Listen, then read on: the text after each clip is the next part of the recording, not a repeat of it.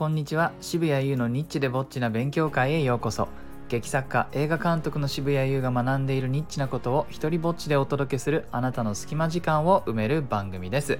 えー今日はですねチャンネルをフォローしてもらえる確率を上げる放送の冒頭というテーマでお話ししたいと思います。なんかあの人をめちゃくちゃ釣りに行ってるタイトルに見えると思うんですが、えーご安心してください。決してえーあなたの期待を裏切りません。えーハードル上げちゃいました。もうね、なんなら最初から結論も言っちゃおうと思います。結論はですね、もうね、冒頭、放送の冒頭に力を、えー入れると、フォローしてもらえる確率が上がるよと思っております。ではですね、まずは現状の把握からいきたいと思います。えー皆さんが使っているこのスタンド FM というアプリは、そのアプリの性質上、誰でもチャンネルを始められますよね。で、誰でもチャンネルを始められるということはですよ。これ、クオリティがバラバラということなんですね。もちろん、あの、なんか、あ、これいいチャンネルだな、聞きたいな、とってフォローするものもあれば、あの、誰がなんだかよくわからないし、趣旨もわからないし、声は暗いし、みたいな、とてもじゃないけども、あの、言い方悪いけども、フォローしたいとは思わないようなものもあるし、なんなら、そういうクオリティのものの方が多いというふうに、え皆さん薄々感じてるんじゃないでしょうか。大体ですねあなんか世の中のそういうのってこう確率が出来上がっていて大体10%いったらいい方かなっていうふうに言われているんですね。なのでこのスタスタイフで言っても、まあ、10個に1個いいチャンネルがあったらいい方かなっていう感じです。ですねあのちょっと前まであのその放送のいいねの数っていうのが見えたんですけど最近のアップデートでなくなっちゃったんでこれがねあのいいねの数が多ければその放送を聞いてる人が多いとかその放送のクオリティを聞く前に測れたんですけどもそれがなくなっちゃったんでそうなってくるとなかなか積極的にいろんなチャンネルを聞きに行かないというのが、まあ、現状に近いんじゃないかと思います。えーところがですねあの、まあ、続けていると、えーいいねってされたりしますよね自分の放送そうすると皆さんどんな行動に出ますか、えーちょっと余裕があったらその人のチャンネルに行って、まあ、大体一番上にある放送を聞いたりするんじゃないでしょうか。でその放送を聞くときにどこを聞くかって言ったら当たり前ですけどもその放送の冒頭を聞きますよね。でその冒頭を聞いてこれがいいチャンネルかどうか自分がこれをフォローしたいかどうかっていう判断をおそらく数秒の間にしていると思います。だからこそ最初に結論言いましたけど冒頭に力を入れるっていうのがここで、え聞いてきます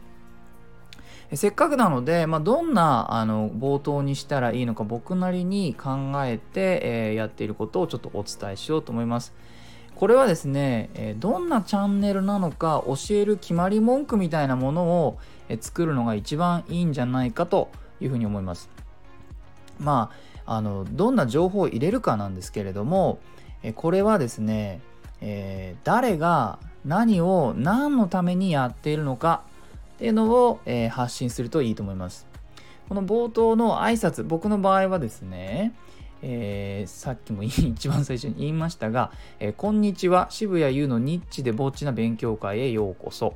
えー劇作家映画監督の渋谷優が学んでいるニッチなことを一人ぼっちでお届けするあなたの隙間時間を埋める番組ですという挨拶を毎回言っていますまあ毎回言うっていうと繰り返し聞いてくれる人はなんとなくそこを覚えたり人間約束事があるのを喜んだりするんでねお約束なんて言いますよね、えーそれもあるんですが、えー情報として3つ入ってました、えー誰がというのは、え劇作家映画監督である、え渋谷さんがえで何を発信しているか彼が学んでいることを発信しています。そして何のためにという部分は、えあなたの隙間時間を埋めるためですよというふうに、まあ、この3つを押さえてあります。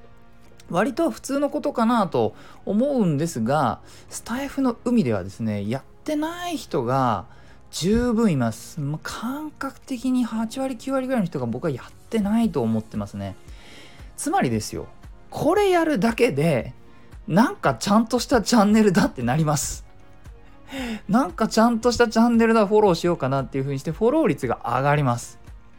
でですねもっと言うとその挨拶最初のオープニングの後にできるだけすぐ、えその放送のテーマを発表した方がいいですね。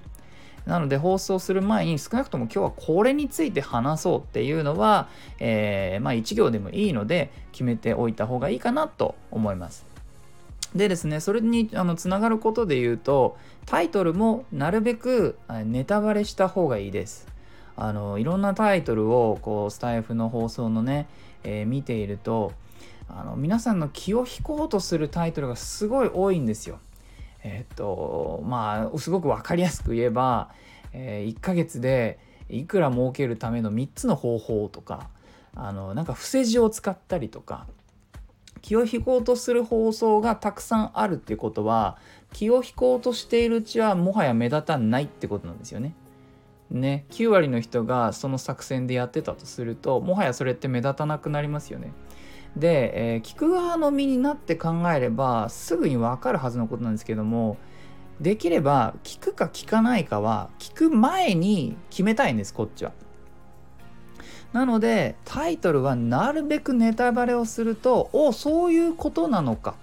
で全部読んだ結果あの いくらね自分じゃこれから話す内容のほぼ100%そのタイトルに言っちゃってたとしてもそれで気になった人は聞く確率がそれで上がってるんです。人間ってあの確認をするために行動をするっていうふうに言われててだからタイトルで気になったらあの伏せるよりはネタバレして気になるから残りをあのちゃんと中身を聞きたいという風な確認行動で聞いてくれるっていうのが実は人間の心理なんですね。で僕としては個人的になるべく明るい声で話す方が最後まで聞いてくれる確率は高いんじゃないかななんてことも思っています。えー、最後にお知らせです。脚本監督作「お姉ちゃんのダメ出し」完成までの道のりをリアルタイムで体験できるポスプロ視聴フリーパスを発行しました。389テイク、およそ6時間分の素材がどうやって1本の映画になるのか、DVD の特典映像で見るようなメイキングをリアルタイムで体験しませんか？